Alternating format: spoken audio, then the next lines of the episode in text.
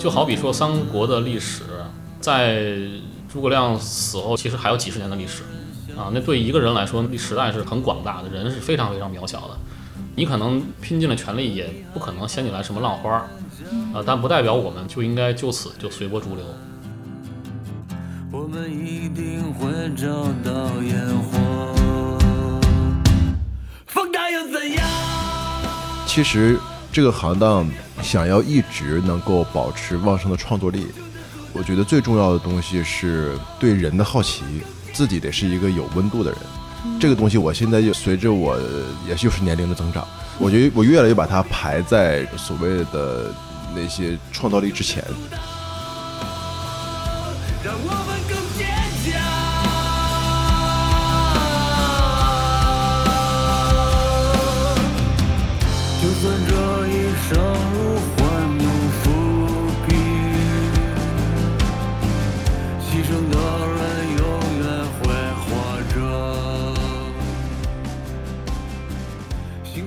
大家好，这里是美女想编辑部，我是阿紫。我是思珍，今天呢，双雪涛老师又带着他的安利来了。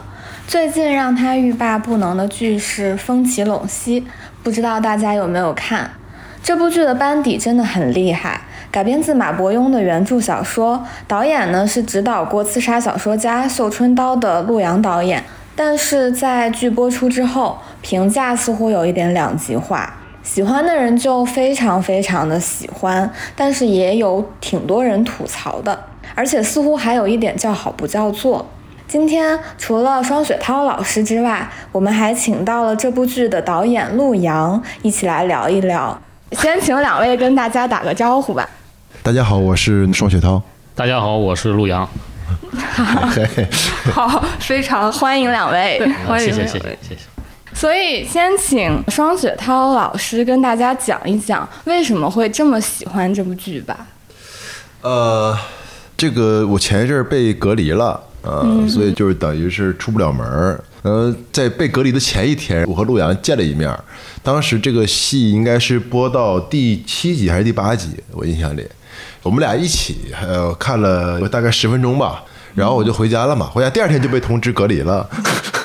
我就开始在家里从第一集开始追，然后最后一直追到了更新的那个集数，然后就开始每天等这个更新，已经是我觉得好几年来非常少见的一种追剧的状态。我觉得好看，要想说又要是会说很长，我就是觉得我看这剧的过程中，我经常会想，就比如他有些局部的一场戏啊，怎么处理啊，或者又自己也写东西会去想他，哎，这个应该怎么写？但是我确实在很多场戏，我觉得。我想不出更好的办法了，但确实就是让我觉得真的写的非常好。就是先说这么多吧。嗯，对，我们后面还会继续对聊。那陆阳导演听到这番夸奖是作何感想呢？这个作品对您来说是您觉得满意的作品吗？嗯，就是可能每个人对满意的那个自己的定义是不太一样的。满意的话呢，对我来说就是我们一帮人在创作的过程中全力以赴了，嗯、拼尽了全力和我们仅有的智慧吧，没有留下遗憾。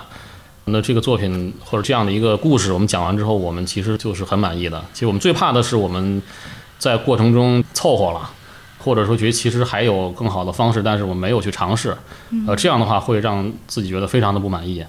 那么首先肯定是感谢雪涛这个对这样的一个片子的一个抬爱吧。但我觉得其实这里面也有别的因素，因为那天晚上我们俩一块儿见完面、吃完饭之后，他第二天跟我说他被隔离了。他其实目的是告诉我说，老陆，那说明你也要被隔离了。啊、他可能是带有某种想要补偿我。我说那我把你的剧看一看吧。嗯，原来是疫情下的一个机缘。对对对啊，那陆阳导演对这些争议怎么看呢？我目前在网上看了看，呃，不满意的地方，比如说有人物的台词，有时候就突然出来了文言文，然后有的时候又有一些非常现代的词语，像什么干货啊、出外勤啊之类的，然后以及它的色彩，也有人说在电视上看会太暗，以及会有人说就整个叙事就非常不适合电视剧啊。对于一个从导演，然后这第一部拍电视剧，您来说，您会觉得您如何回应这些呢？我觉得观众的反馈是很重要的吧，啊、尤其观众在观看一个内容，无论是剧还是电影的时候，他有他的感受。这种感受会因人而异，会有不同的差异。那我们更多的是收集这些反馈，然后去想下一次我们再去讲故事的时候，我们哪些要去进行调整，这个是很正常，而且又是极其重要的一个过程吧。我觉得有观众有反馈是个很好的事情，因为本身这样的一个东西，讲故事这件事情的完成，最终就是要我们希望有观众的反馈，就这件事情才完成啊，否则它其实是做了一半儿了。那您觉得电影叙事跟电视剧叙事有什么差异？因为有些人可能会很喜欢这部剧的电影色彩，但有些人就会觉得太浓重了，然后自己观剧的门槛有点高，就不容易带入。就节奏方面，尤其是这部剧，我发现它完全不能当做背景音来放。当背景音来放，你走神儿一会儿就完全迷失在剧情里，不知道发生了什么。这个事情可能跟每个人的怎么说呢，甚至可能有些潜意识里面的某些心理层面的因素有关吧。比如说，我在这个刚刚在学校开始学习电影的或者学习导演的时候，我们都出去跟组嘛，会跟一些组啊，包括电影啊、电视剧都会跟。有的时候会碰到这样的状况，因为我们去跟组，我们做这个副导演也好啊，或者做场记也好，有时候会说，哎，这个地方我们要不要弄再好一点啊？或者说这个地方好像不是特别舒服啊？有的时候领导或者导演会跟我们说，没关系的，电视剧观众看不出来了。我就会，其实我呢，我会觉得，啊，为什么？我说电视剧也是很重要的一个讲故事的方式嘛，对吧？因为我是觉得电视剧其实并不好拍，它是很有含金量的、很有难度的这样的一个创作的一个方式和形态。那么对我来说，就是不管是在哪个形态下，都要去。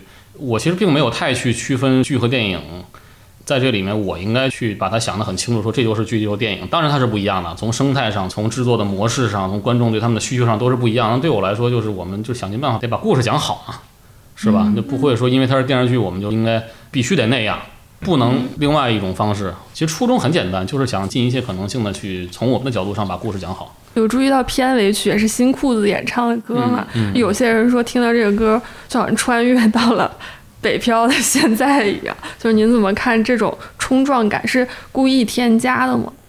其实不是要故意去添加一种冲撞感，嗯，其实我觉得好多这种创作最后的这种结合，它是一种缘分使然吧，嗯，就好比说之前有这个机会能够去拍雪涛的小说是一样的，因为因为雪涛的小说里面它是有来自很古典的东西的部分，但它的那个整个的立意和它的文字是特别新的，就特别有冲击力的，这肯定是完全会吸引我的这样的内容嘛。那么在那个风起陇西的时候，其实也是一样，就是觉得，因为实际上风起的故事和里面的我们其实是用了很当下的这个感受吧，尝试去让这些角色离我们更近，不是要去刻意的制造一种距离感。那我也觉得说这样的一种情绪的延伸，是不是可以让他做一些尝试，让他想让它更有趣吧？所以尝试说，也许再说也不是说古装片就不能用摇滚乐嘛，没有这个规定，没有这样的一个约，都连约定俗成它都不是。我觉得艺术本身它就是要去变化，要去尝试的啊，它不是守旧的一种，守旧从来都不是艺术的规律嘛，对吧？那说回到这个故事本身，这个故事其实就跟您之前一直长于拍或者是喜欢的那个故事差不多，就也是小人物和命运抗争的一个内核。二位是怎么理解这个主题？有吧？我觉得就是你说这个主题，看这个剧的过程中，应该是能够体会到的吧。但是跟命运抗争还是跟什么抗争，我很难说的很具体。我觉得他肯定是在，就是这些小人物每人都有思考能力，你不能说因为他所处的官职比较卑微，所以他就不能思索啊。这些人每个人都在。思索自己的处境，都在判断呃下一步应该怎么走。那他们其实你能说他反抗还是什么？就我觉得与他们共存的有一个很大的力量，这个力量在塑造着他们，在推搡着他们。但在这个过程中，主人公怎么能找到一个相对正义的方式生活下来？啊，我觉得这个可能是老陆，包括《绣春刀》一二都有包含了这个东西。我觉得它是一种人的选择。我觉得他其实老陆特别爱去描绘人的选择，就是这个人在这么一个环境里，他怎么还能相对洁净的、相对正义的生活下来？这个是很有意思的。我觉得这个剧集，因为它的容量比电影要大嘛，嗯，所以可能这次讨论的人物也更多，然后我觉得也很深入，而且我觉得这个剧集还有一点就是它很完整，就它这个二十四集应该当做一个完整的作品，从第一集到第，就是它是一个很不能说是处处有呼应吧，但它整体的整体性是很强的，可以当做一个非常完整的自洽的作品去看。但是就有些电视剧可能不是这个风格，我觉得这个剧是这样的。嗯就是在这个剧里面，所有的人物几乎都会提到“光复汉室”这个词，但是似乎就荀许和陈宫他们在吃饭的时候，他们有提到说，他们真正的心愿是为了好好过日子，不再有战争。嗯，他们愿意为这个而牺牲，在一个光复汉室的壳儿之下。您二位是怎么看这种在宏大叙事之下个人的挣扎，就是个体的幸福和那个大的要完成的事情之中的挣扎和纠缠的呢？你提的这个他们几个人吃饭那个戏啊，嗯，这个我跟老陆也聊，我挺喜欢那个戏的。每次闪回到那个场景都挺让我感动的。虽然他们那个台词不是很复杂，就那么几句话，但是我觉得对于这个剧的基调是很有作用的。你说大的事儿和小的事儿吧，我觉得可能随着年纪的增长，更愿意聊小的事儿。不是那么愿意聊大的事儿，而且在经常也会觉得宏大的事情有一种可疑的东西在里面，就是我说是我个人的感觉啊。所以就是说，当荀许、成功他们说，不但希望天下没有战争，也希望能像你我这样的人能过上好的日子，我觉得这个是挺好的一个表达。呃，虽然它很朴素，呃，但我觉得挺好的。呃，什么叫好日子？这个好日子最后就得汇集到这个小人物身上。嗯这个才叫好日子，是吧？这个王侯将相那个日子，反正经常能过得挺好哈。但是就是他们这种人，如果能够觉得自己生活在幸福之中，这个可能才是一个很好的时代吧。可是他们都是有很强的信念感嘛，但是他们的牺牲似乎离他们想要最终达到的东西是很远的。嗯，很多很多人死去，但其实，在剧集的最后，你们也没有看到任何幸福的发生。嗯，两位怎么看这种牺牲？这种为了信念而牺牲是值得的吗？我觉得这个信念其实与我们去如何理解这样的一句话，就像比如说，我相信我和雪涛，我们在这个无论是他的方式还是我的方式，我们去讲一个故事的时候，这事儿首先得我们相信，我们得相信这样的一个人或者是这样的一群人。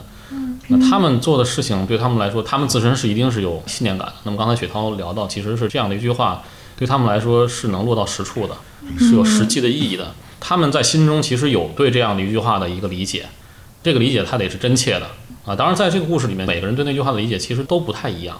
嗯啊，他们有宏大的愿景，但同时那个东西对每个人来说都是真切的。所以就好比说三国的历史，在诸葛亮死后，其实还有几十年的历史啊。那对一个人来说，那时代是很广大的，人是非常非常渺小的。你可能拼尽了全力，也不可能掀起来什么浪花儿，啊，但不代表我们就应该就此就随波逐流。我觉得这个还是挺重要。就好比说，最后为什么两个人会有这样的一个选择，成功为什么选择了这样的一个结局？嗯，他实际上是把自己相信的东西都托付给了荀许嘛，嗯，因为他已经非常疲惫了，嗯，而且他其实自认他自己是有过错和罪孽的人啊，他其实是用这样一个选择去对抗什么？他对抗的这样的一个方式，他认为我们的方式是否正义？那么我觉得他选择了去相信荀许啊。当然，我们在故事里面是有这样的一种塑造，说荀许追随的是这个故事中的丞相的这样的一种理念，它是一种还是很艺术化的一种处理吧。嗯，我觉得还是在于雪涛说的那个，就是选择的最后的你要往前走的那个方式和方向。荀许最后其实是带着成功的这个，他应该是两个人的意志啊、两个人的份儿，他要继续去寻找，他需要继续去求证，他也不敢确定我是不是正确的，他并不是那么确定，但是他愿意继续去寻找和求证，最起码有这样的一个勇气是很难得的吧。嗯，陆阳导演之前好像有在采访中提到过，说您一直在创作的都是有一个主题是人怎么理解父权，包括风起陇西。那就是在风起陇西里，您想传达的是怎样的理解呢？您记得说过这句话吗？嗯 对，你们的问题都挺不好回答的，得格外的小心谨慎。啊，没事。嗯其实好多怎么理解，或者是这个关于选择的问题，就我们都会放在故事里面。嗯，呃，雪涛是放在文字里面，我们是用影像来去尝试把我们的这种理解给它讲出来。因为实际上在这个故事里面，其实荀彧和成功面对的是很多不同角度的声音和理念，然后这些理念你其实很难说绝对的对或者错。嗯啊、因为郭淮有句台词说：“这世间难论对错。”嗯，它不是那么非黑即白的。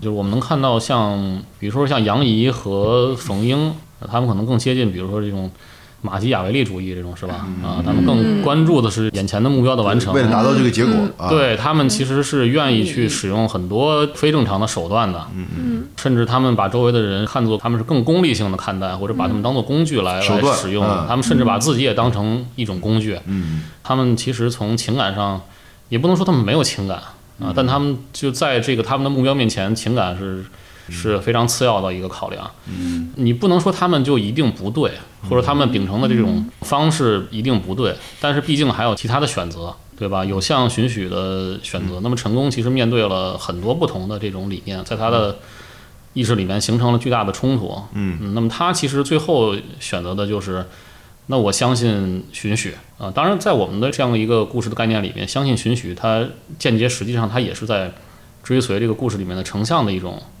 诸葛亮的一种理念。我们当然是很理想主义的和浪漫的去处理这样一个念头，当然也不能说它就一定是对的啊。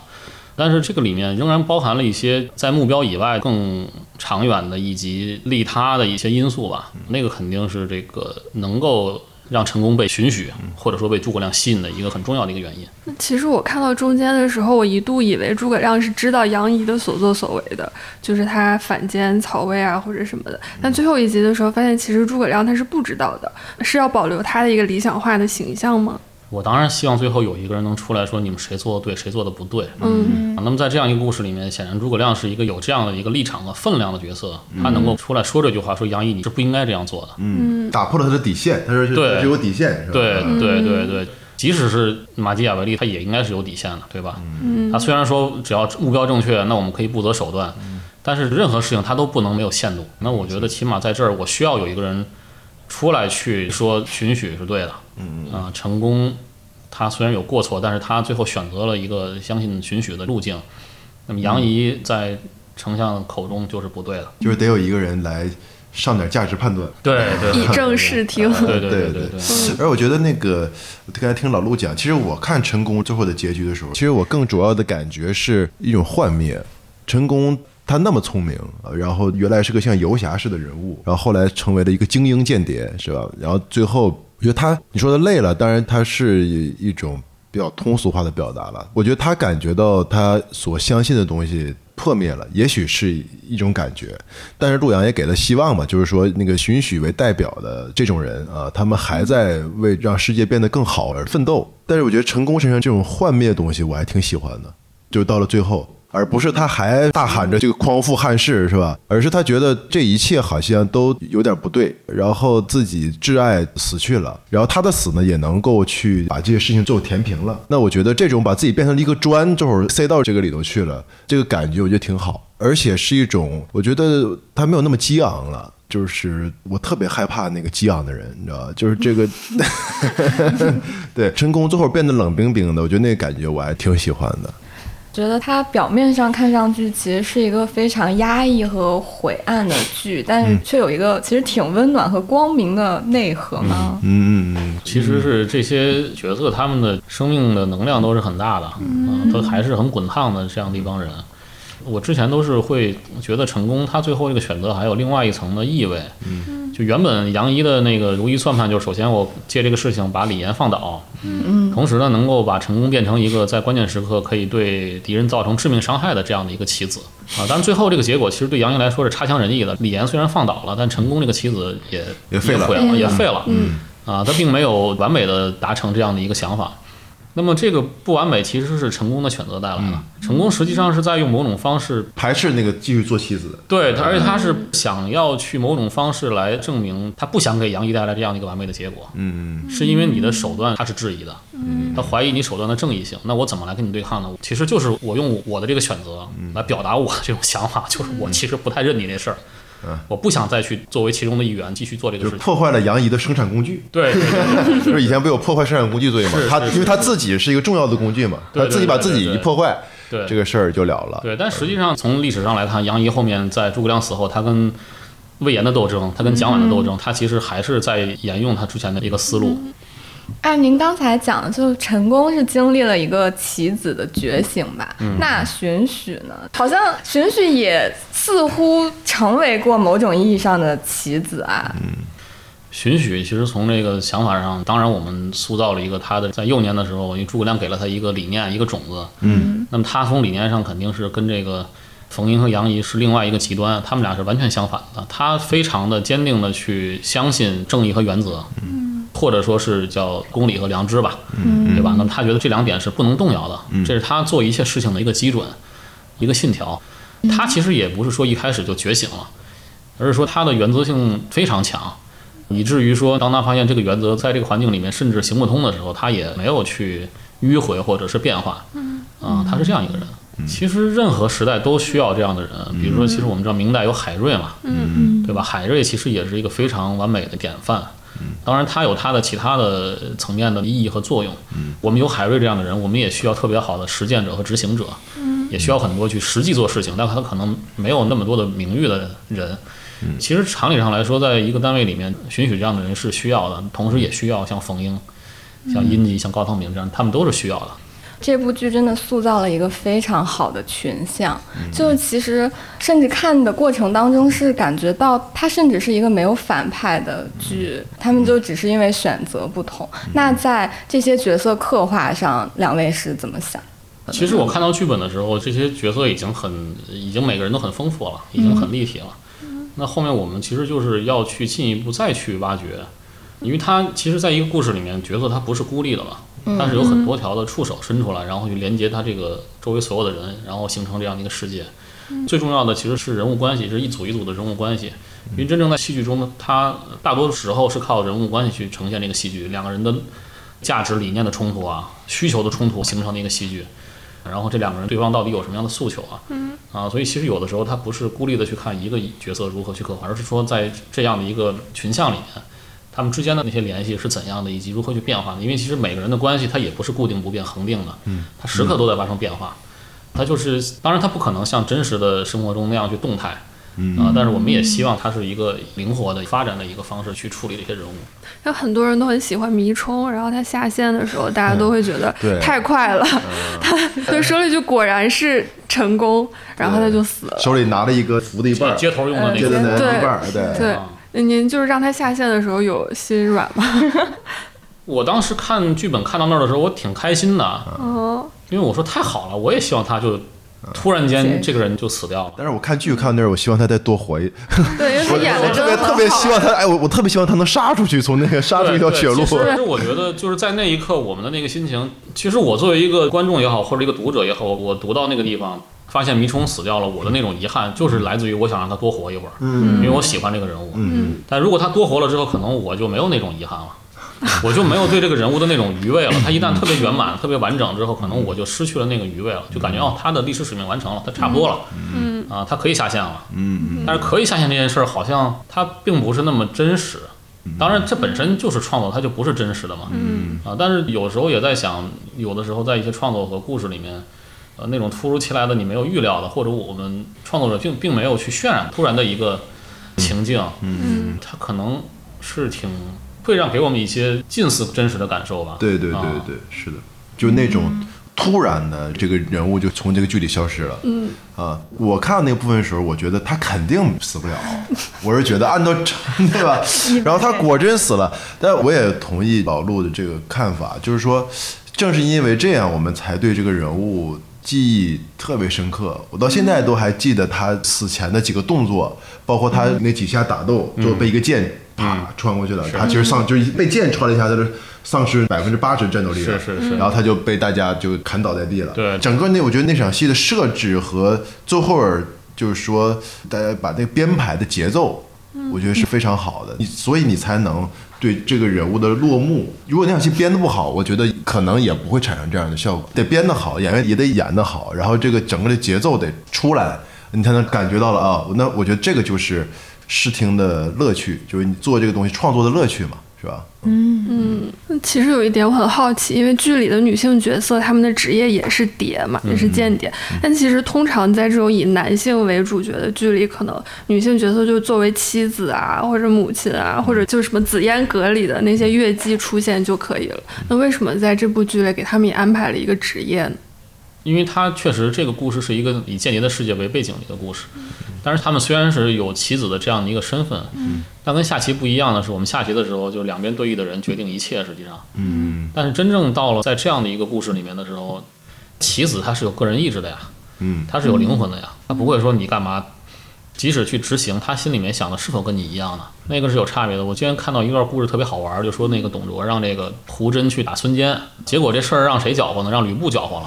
嗯，啊，吕布就是要搅和他，让这个这胡真打不了这仗，然后间接把华雄还给害死了。嗯，啊，那是因为什么呢？就是温酒斩华雄的华雄，对，其实是在那个胡真去打孙坚的时候，攻城的过程中，就他推论华雄是在这过程中死掉的。哦，啊，当然，其实吕布的目的不是为了搞死华雄，他就是为了跟胡真内卷。那这是他的一个有意思的一个观点啊，也就证明什么呢？董卓让胡真去打孙坚，但其实那些棋子是有自己千奇百怪的想法的，你很难去预测这些个体会做出什么样的一个选择，然后这个选择会导致一个什么样的后果。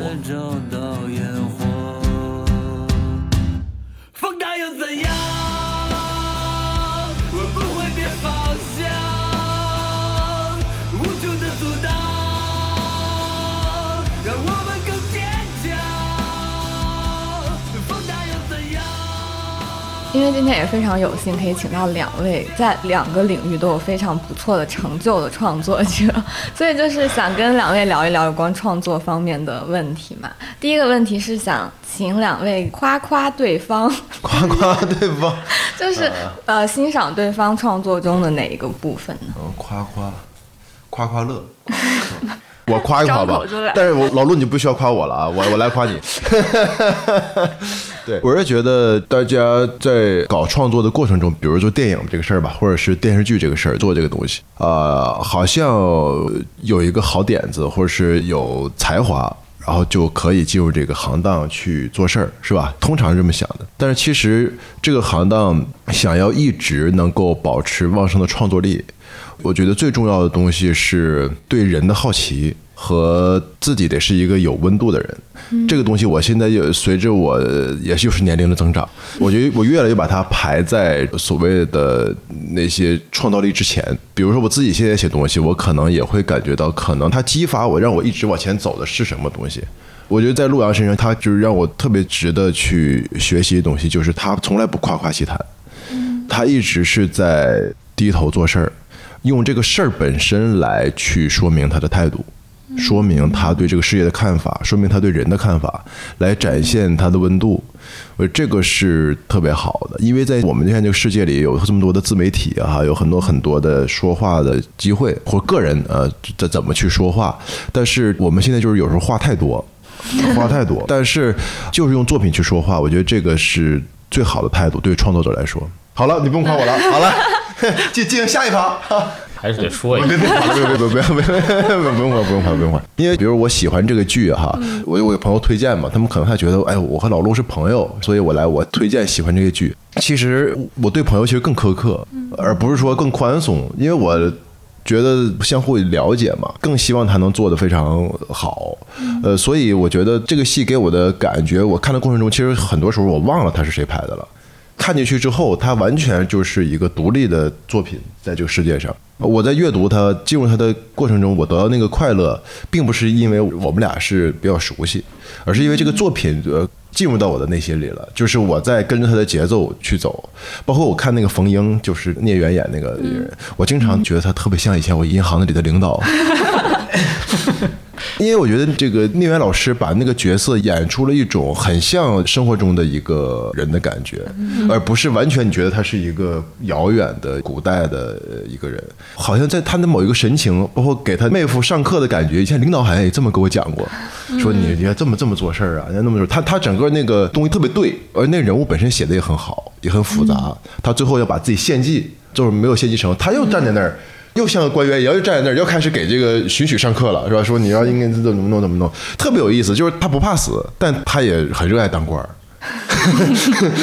对，我觉得冯莹这个角色就很有味道，所以当我去进入这个剧的过程中呢，其实我在思考这一个一个的人物这个东西，其实是很快乐的、很有意思的一个东西。我也会想，我说这个地方如果这么处理呢，比如我会觉得，嗯，是不是这个陈宫得知他父亲陈福战死，应该在哪个时间点更好呢？比如说他是原来就设计好的，比如说这郭淮都设计好了这一套，还是陈宫已经办完了，就已经毁灭了对方的清平计划，然后回到了斯文草的时候，突然有人告诉他，比如说你的父亲来了一个卫谍，比如一个女间谍，就说，哎。其实你不知道有一个秘密，就是你父亲当时是如何如何。哎，我说这个，就如果是这个时间点，这个戏会产生什么样的变化呢？我觉得在看这个戏的过程中，我经常会假想的参与到这个创作里面，就它会引起我很多很多的想法，激起你思考的戏，我觉得就是一个挺好的戏。我就不夸了，我说点实在的。呃，因为实际上创作这件事情吧，我们一直就特别希望能够保持一个跟我们周围的世界特别密切的一个关系。一方面是生活，一方面是如何去不断的学习，因为这个事情是需要去不断去补充的嘛。我们随着年龄、眼界的变化，其实越来越知道我们去要去学。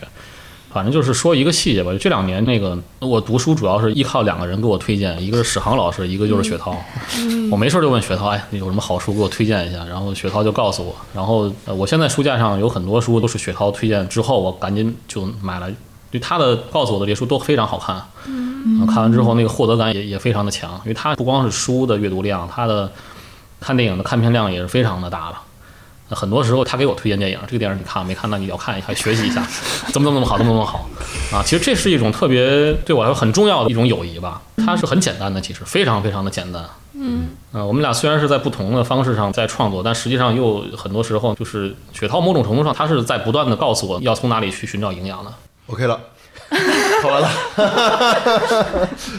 那雪涛老师，呃，将来会想要考虑导演电影吗？呃，我觉得这个东西确实是太累了，我觉得做导演太累了。但是，比如说，不是我说我自己啊，我觉得还有一个东西挺有意思的。比如说，我在我看陆阳的戏的时候啊，不论是就就说是现在这一部吧，比如《风起陇西》，我能感觉到他整个这个制作的团队是每个人都在去发挥自己的创造力。然后导演当然他是这些人的核心嘛，嗯，那我觉得在这个过程里，其实能看到他产生了各种各样的赋能，为这个戏，就是你看到美术，我觉得还是很不错的，包括呃摄影这次也不错，演员的表演，然后我觉得它是一种很好的集体创作。嗯，其实我们以前老是会强调，一个戏是属于导演的啊，一个戏就是导演的，就是因为我们之前那个作者论强调这个东西嘛。但是其实我觉得在陆阳的团队里，这个戏是大家一起干。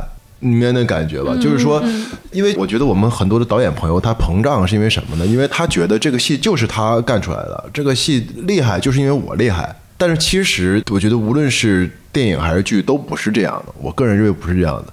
但是导演肯定是真正的核心，但是大家一起去干的，这才能良性的往下走。呃，一个导演就会变成一个毒夫，是吧？那种我我觉得是不有利于创作。所以我又一直觉得，我觉得陆阳团队是一个挺有机、又挺良性的一个团队。这个团队大家都在去为这个作品去思考，而不是把这个所有的脑袋都交给导演，你去思考，你你啊，你告诉我怎么办。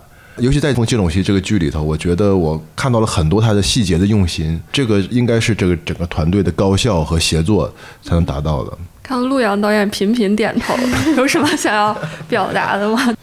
因为讲故事这件事情吧，它不是说在讲的那一刻。它是一个非常漫长的一个过程，嗯啊，这个过程就是雪涛说，它其实是一个很多人在一块儿创作的一个过程。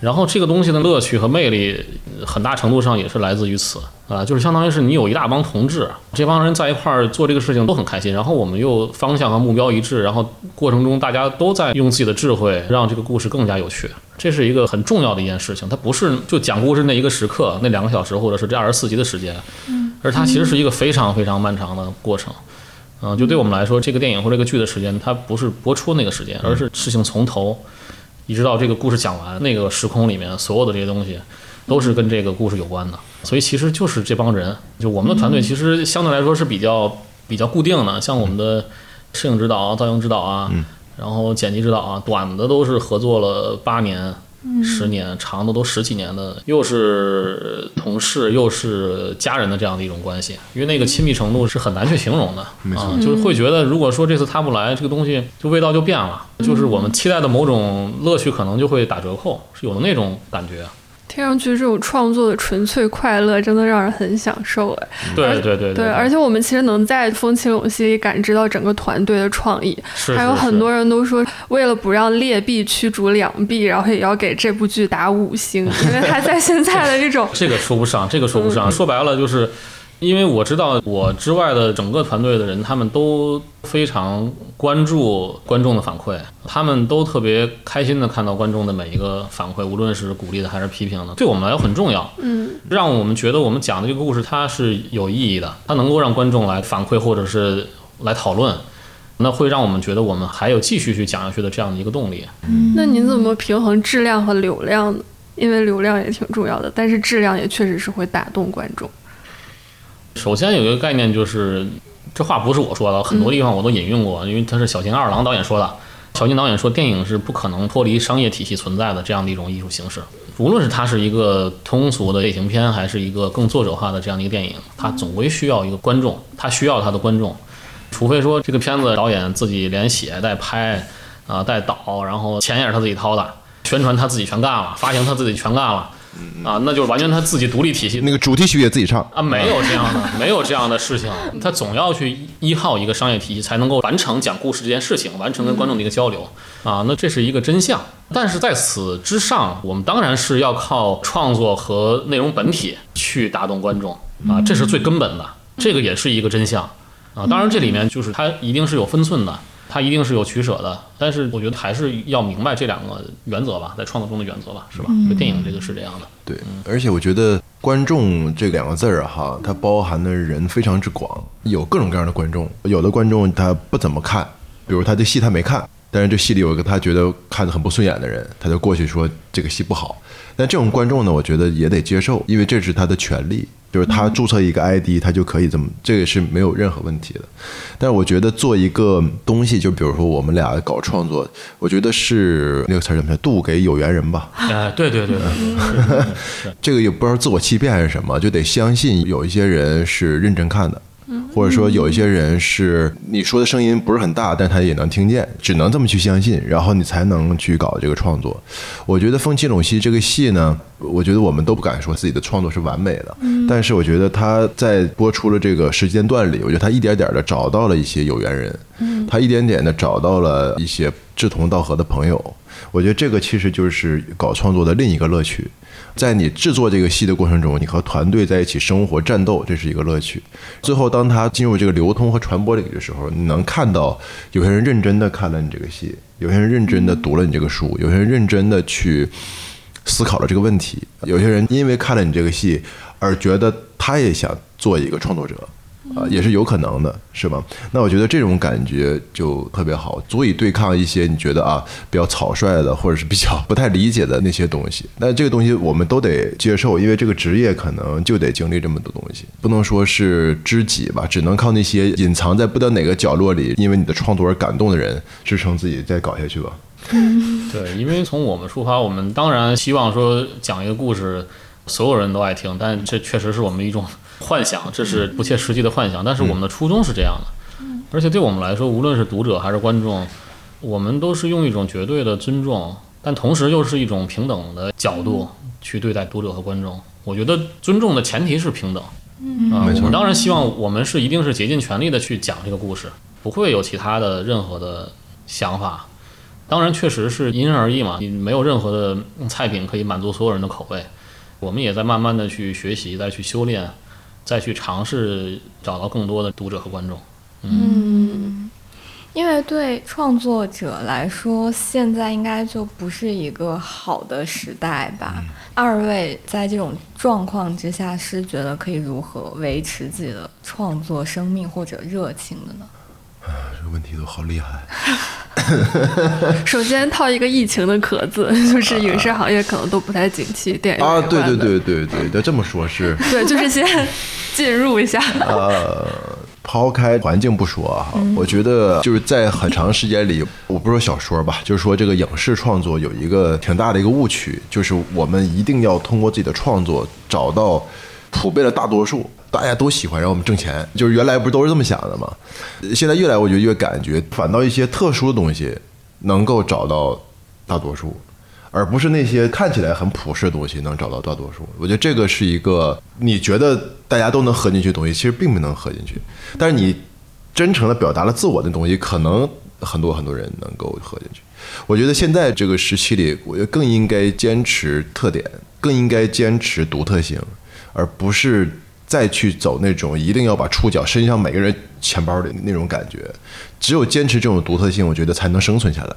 才能够度过困难的时期，坚持独特性也得相信自己这个东西的价值有意义，不能呃很轻易的被一些什么东西去说服。其实对于小说来说，度过艰难的时期的方式就是回去写小说，对，因为至少可以把世界上发生的你觉得不是那么美好的事情忘记一些，或者是你可以在这些里头产生了一些新的想法，可以放到你的这个东西里。但是它可能需要时间，我觉得它不会像是一种从墙上摘下来一个东西就能放到你的这个里头，他可能需要你再看一看，再想一想。我觉得很多现在写小说的人其实都在写，没有人因为外边的环境而轻易的放弃。那会有那种创作热情被消磨的时候吗？创作热情，我觉得高涨啊！就为什么要消磨？被什被什么消磨了？被现实不是这个现实不会激起你更多的想要去写东西的感受吗？当然，你老是拿手机看，你肯定是消磨嘛，是吧？但是我觉得我们在这么大的信息量里，每天这么大信息量里游泳，迟早会被淹死。所以能在这个信息的大海里学会游泳，或者是不要沉底儿，我觉得这个也是现在所有创作者的一个课题。怎么能够去择取有益的信息，而不是让自己快乐的，而是高质量的信息，然后能够让自己在高质量的信息里头去思考。而不是被那个大量的你不知道从哪儿引来的，没有任何的真假，很难分清它的真假，很多东西扑面而来，不能被那个东西所挟持。那陆阳导演的？就是影视行业有什么观察吗？用斯琴高娃老师的话，这是可以说的。我觉得这一点上，我肯定是佩服雪涛的，因为他比我要更饱满。说实话，因为我确实是有，因为环境，因为难嘛，因为疫情也好，其他的也好，会去担心啊，会去担忧这个行业啊。但是雪涛说的是对的，这个时候更要去创作，因为你的创作或者个体的创作，不应该因为任何的状况让你把它停下来。就好比说，哪怕现在有疫情，我们可以在家写剧本啊。那写完一个，如果疫情还没结束，我们可以写第二个呀。嗯，因为真正吸引我们的是创作这件事情啊，哪怕它是在创作的一个开始的部分，那哪怕只是写剧本，甚至是一个念头的产生，让它逐渐的丰富和生动，也是很重要的。起码没有放弃。他也没有像这样的一个困难去认输，就我们还会说，你看荀许看看成功是吧？寻许最后他都没有归隐山林，当然他的那种他远去东吴有各种各样的解读，有他自己的诉求，但我觉得起码他不是一个认输的人，我觉得这是很重要的。您之前在采访里有说，你有一段时间会刷抖音什么的，对对对后来因为就确实得不到什么就卸了，现在又下回来了，没有没有就不不刷了。没有，确实你太容易被那个东西吸引了。就是雪涛说大量的信息，然后各种各样的琳琅满目的东西，你太容易被那个吸引了。但是确实就时间有限嘛，可能还是得拿这个时间去优先做一些别的事情。但是您会担心它会改变我们的观看方式吗？不担心，这个我一点都不担心。它有它的合理性和它的强大和以及优越性。嗯，没有任何一个形态的东西或者内容可以能满足所有的需求，不存在这样的东西。只会说新的产品或内容的出现会让用户的需求越来越多，但是你很难用这个来取代原来的需求。那还有一个问题，其实不知道能不能问，因为现在很多东西可能都不太方便去拍了嘛，或者有些话题也不太好讲，也不太好呈现成电影或者是什么样的作品。那么对于题材选择和表达上面有没有一些影响呢？我觉得还是依然有足够多和足够丰富的故事和视角等待我们去挖掘。嗯，就是雪涛说的，这个就得写啊，得干啊，是吧？多去寻找可能性，继续去寻找创作本身带来的这种吸引力嘛。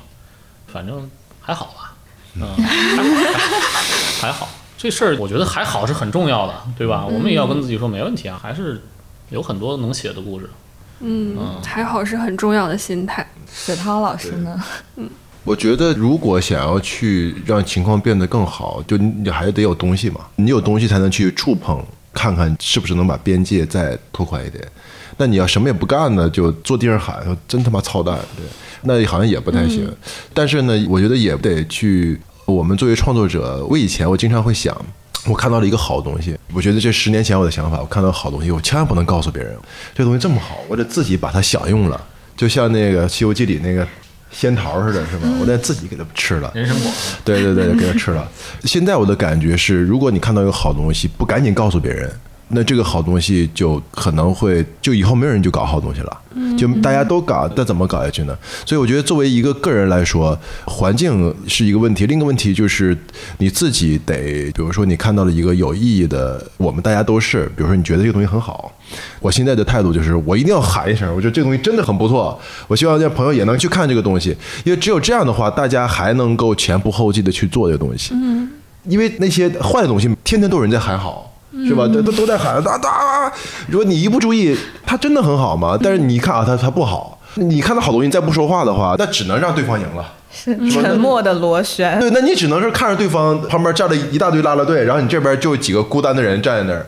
所以我觉得，在目前这种状况下，创作者更应该团结，不是为了鼓励而鼓励，是看到好的，你应该去喊两嗓子。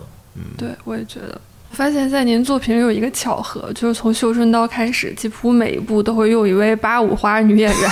哦，这是您在选角上有什么考量吗？甚至有网友戏称说，背负了八五花的 KPI。这是今儿在整篇采访里最想问您的一个问题，所以您一定要好好回答他。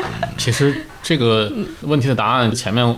实际上已经融化在我们的好多前面的话题里面了。它是一个很有趣的一个话题，但有的时候也归结于某种因缘际会吧。因为就说白了，我们要去热爱和喜欢这个世界，然后要去接受这个世界，任何一种缘分都是很奇妙的。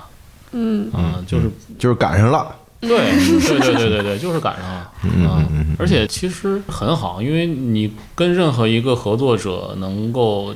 在一起创作一个故事的时候，有个前提就是说白了，彼此双方都要去完全的信任对方，有这样一种交付、一种托付，这是对我来说是很难得的事情。无论是跟哪一位创作者，好的，我满足了。虽然 虽然好像对，就是不你没有。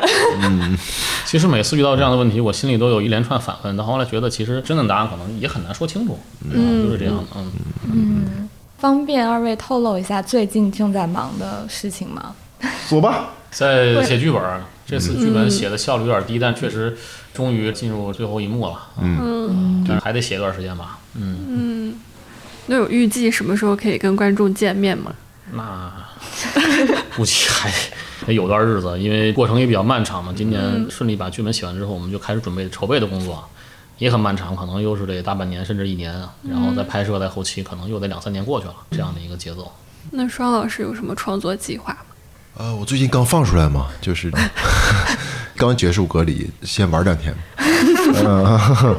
但是东西还是得写吧，也在写吧。每次别人问我这个问题，我都特别想仔细的告诉对方我的计划。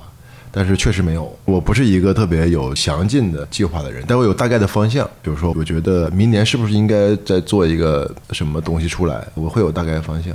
好，那我们我们今天对就没什么别的问题，唠的不错，但是收获很多。我会给风起陇西打五星，要支持好的创作，大家快去看风起陇西，要支持良心。对，我们都觉得好看的。对，我觉得剧还有一点好处，因为电影是你花一上映嘛，完了你就去电影院看，等它下线了呢，你再想去电影看就没有了。嗯，但剧呢是你可以随时打开，它是一个循环利用，是吧？就是你可以随时打开再再去看。